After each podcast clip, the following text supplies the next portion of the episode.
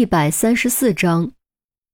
这五分钟的空档没有视频内容，只能通过于国庆的自述补全。于斌他爸说过，这家伙敲门的时候没戴面具，是用工作证挡住了屏幕，不知道有没有拍到这家伙的长相。明知道希望不大，但陈红还是尝试查看之前的电梯监控录像。事实证明，的确天真了。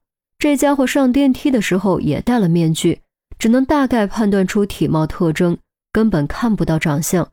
应该只是按门铃的时候取下来了一会儿。虽然有些失望，但还在意料之中。陈红继续将注意力集中在监控录像上。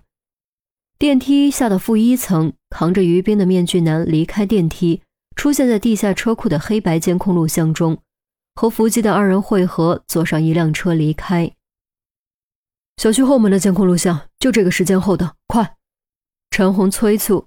地下车库的录像看不清车牌号，只能看清车型，但只有车型也足够了，毕竟这么晚出入的车辆有限，只要查看小区出入口的录像和记录。就能得到这辆车的车牌号。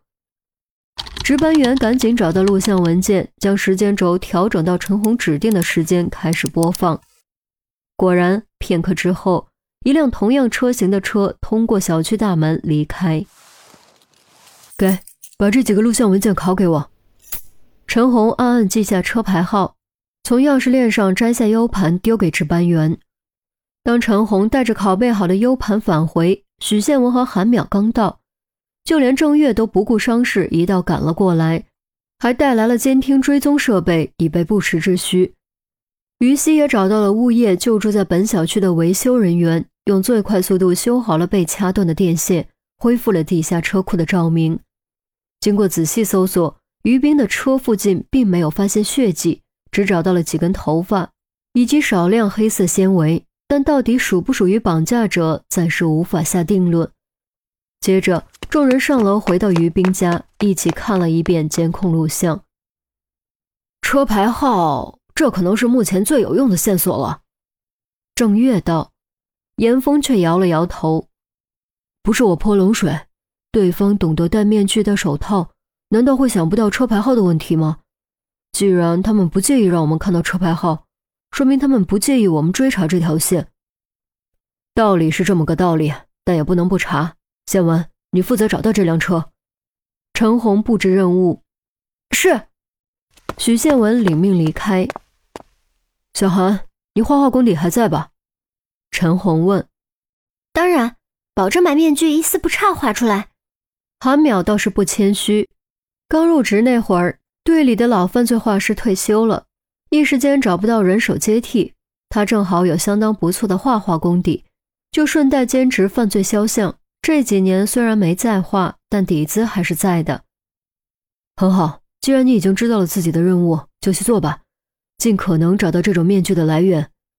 陈红看完，又看向郑月：“你还有伤在身，就不要太折腾了，把纤维和头发送回去，老老实实养伤。”哎，我说陈姐，别的案子也就算了。于冰被，我怎么可能闲得住？郑月看了一眼于国庆，硬生生把“绑架”二字咽了回去。急有用吗？要是急有用，我巴不得我们一块儿急。陈红瞪了郑月一眼，队长威严尽显无疑。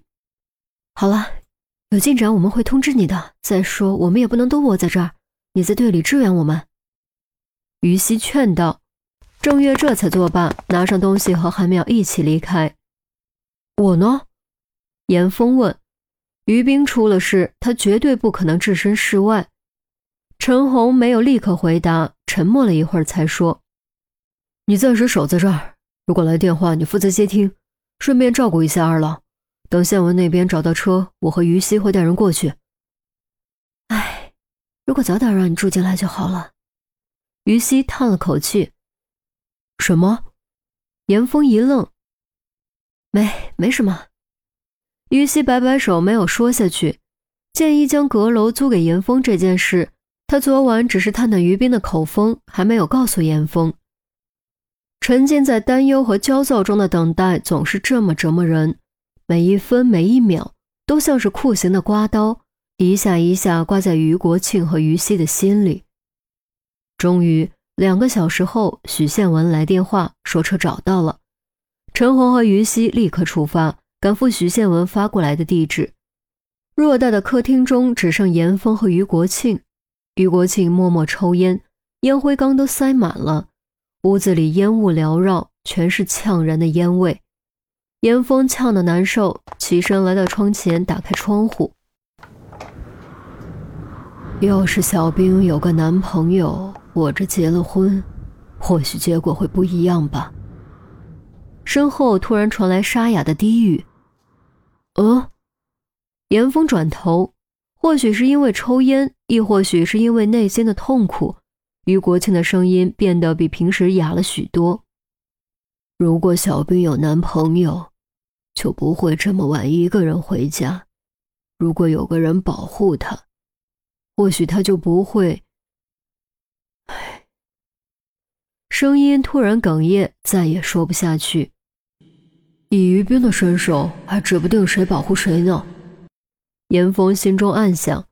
于国庆抬起头，用通红的眼睛看向严峰：“可以问你一个问题吗？”“当然可以。”严峰点头。于国庆肯主动说话是好事，转移转移注意力，总比一直想着强。